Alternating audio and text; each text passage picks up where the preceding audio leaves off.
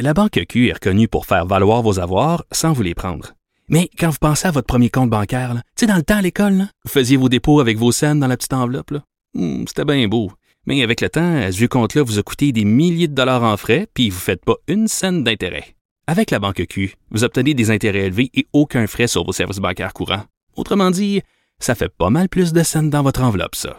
Banque Q. Faites valoir vos avoirs. Visitez banqueq.ca pour en savoir plus. Pendant que votre attention est centrée sur cette voix qui vous parle ici, ou encore là, tout près ici, très loin là-bas, ou même très, très loin. Celle de Desjardins Entreprises est centrée sur plus de 400 000 entreprises partout autour de vous. Depuis plus de 120 ans, nos équipes dédiées accompagnent les entrepreneurs d'ici à chaque étape pour qu'ils puissent rester centrés sur ce qui compte, la croissance de leur entreprise.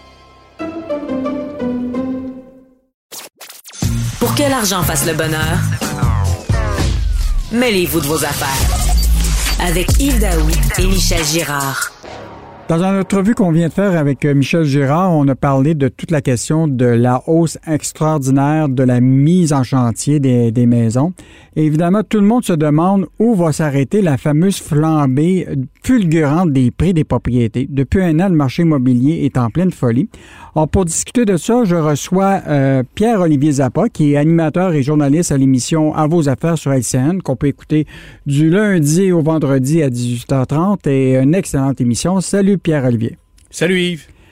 Évidemment, le sujet de l'immobilier, je sais, je t'écoute tous les jours, c'est devenu le sujet numéro un des Québécois. La, la, surenchère aux portes qui se fait avec les acheteurs pour acheter des maisons, le prix du bois qui, euh, euh, qui, qui, augmente, euh, les prix des propriétés, puis en plus, ben, il y a de moins en moins de maisons disponibles et donc il y a une espèce de surenchère. Y a-t-il des moyens de ramener ce marché-là à la raison ou euh, ça va être encore le, le, la folie pour les trois prochaines années? C'est ce que tout le monde se demande. Tu sais, que, que vous envisagiez de vendre votre propriété, que vous soyez un, un potentiel premier acheteur. Il euh, y a des milliers de Québécois qui se grattent la tête et qui se disent est-ce que ce marché-là va continuer euh, d'être poussé à la hausse ou encore est-ce qu'il y a des moyens justement de faire baisser cette fièvre immobilière? C'est la question que je me suis posée dans dans la chronique, évidemment, il n'y a aucune solution parfaite. C'est-à-dire que lorsque vous mettez sur la table des propositions pour faire baisser cette fièvre immobilière, il y a toujours des désavantages. Euh, il n'y a, aucune, il y a aucun coup de baguette magique qui mmh. pourrait ramener ce marché à la raison. Mais je te donne un exemple, Yves. Si euh, la, la Banque du Canada venait éventuellement à soit monter les taux d'intérêt ou en tout cas annoncer ses couleurs et dire écoutez, d'ici 2023, là, oubliez ça, les, taux d'intérêt proches de zéro, euh, ça, ça n'existera plus. Ben, ça pourrait ça euh, entraîner des impacts euh, positifs pour les, les, les acheteurs mmh. dans la mesure où là, euh, les prix pourraient peut-être se, se, stabiliser, mais en même temps, si tu hausses les taux d'intérêt, ben, tu es conscient que le dollar canadien pourrait augmenter, pourrait s'apprécier, puis là, ça pourrait avoir un impact sur la reprise économique. Il euh, y a bien des gens qui se sont endettés, des entreprises et, et, et encore plus des, des gouvernements. Donc, hausser les taux d'intérêt, c'est pas une solution parfaite, mais la Banque du Canada pourrait néanmoins euh, être claire sur euh, ses perspectives pour les deux prochaines années en disant écoutez, ça va augmenter, préparez-vous. Donc, emprunter de l'argent, euh, une hypothèque, ça va vous coûter plus cher. Mais tu sais, ben, puis moi, j'ai eu ma fille qui a, qui acheté récemment un, con, un condo où ils se sont retrouvés à 5-6 à, à faire de la surenchère. Mais les surenchères, là, c'est pas très transparent. Hein. C'est pas transparent, c'est désagréable, c'est stressant, ça génère de l'anxiété. Euh, je reçois par courriel des témoignages de gens qui disent écoutez, j'ai été impliqué dans une vingtaine d'enchères pour m'acheter une maison cette année et j'ai perdu euh, toutes ces enchères-là parce que la maison est affichée à 300 000, elle se vend à 400, 450 000, ça n'a aucun bon sens.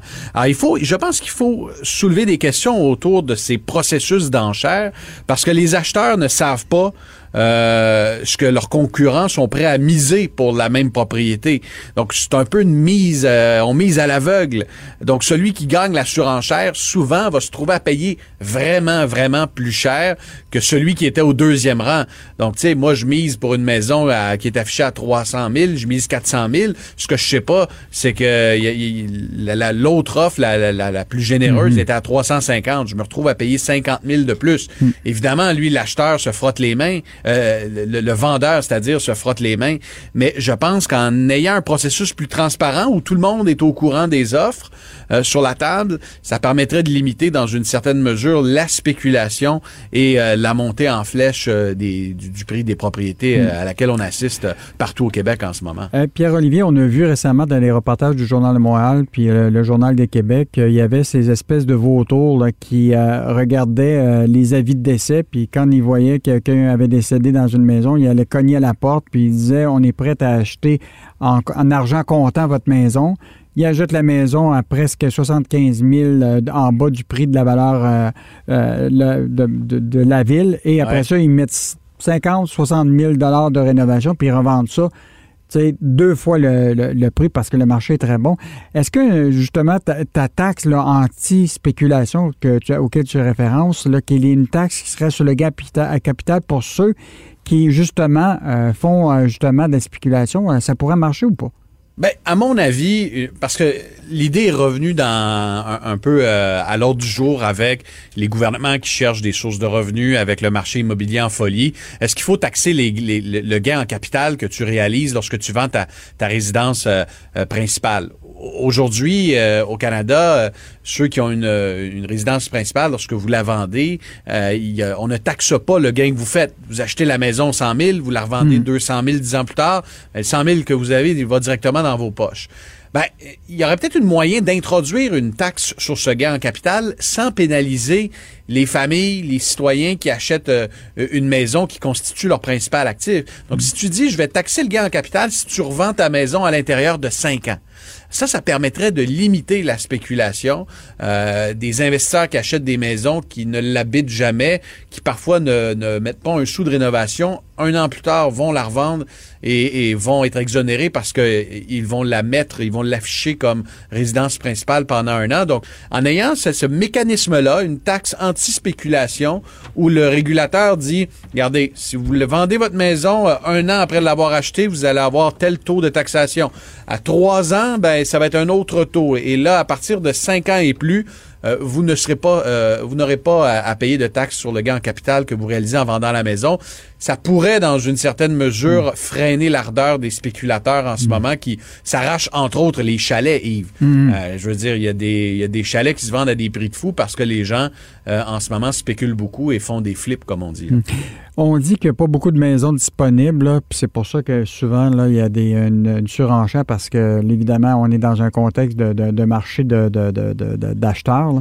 Euh, mais toute l'idée de construction neuve, là, j'en ai, j'en parlais avec Michel Ouais. Gérard, là, la- les mises en chantier, là, écoute, ça va être historique là, euh, au Québec. Mais est-ce que euh, l'industrie et, et- et les villes sont prêtes à, à justement faire face à, à ce- cette, cette vague-là qui s'en vient là, de construction neuve? là? Ben, c'est la question qu'on est en droit de se poser parce que les promoteurs immobiliers sont, en ce moment sont extrêmement ambitieux, voient que la, pandémie a ralenti certaines mises en chantier, donc il va falloir rattraper le retard perdu parce que les étudiants vont revenir dans les centres urbains, parce que l'immigration euh, va, va s'accélérer pour euh, récupérer euh, ce qu'on a perdu. Donc, on va avoir besoin de logements. Euh, la question qui se pose, où va-t-on construire ces logements?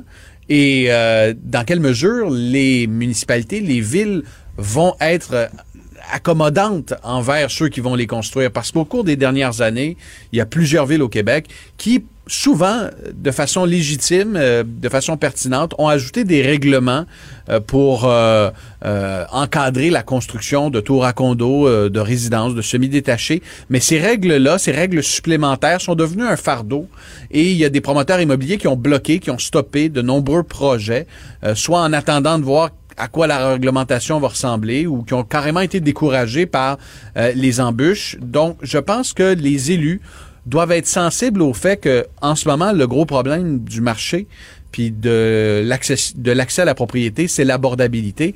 Euh, puis l'abordabilité, ça passe par une offre plus importante. Plus on va avoir de propriétés sur le marché, plus le marché va euh, se stabiliser et nous permettre d'y voir plus clair. Donc, euh, en étant sensible à cette question de l'offre, je pense que les élus doivent euh, plus que jamais euh, consulter le, le milieu pour euh, en arriver à des solutions. Pierre-Olivier, on continue à te lire dans le Journal de Montréal, Journal de Québec, ta chronique Comment faire baisser la fièvre immobilière. Donc, c'était Pierre-Olivier Zappa, animateur et journaliste à l'émission À vos affaires sur LCN, qu'on peut écouter du lundi au vendredi à 18h30. Merci Pierre-Olivier.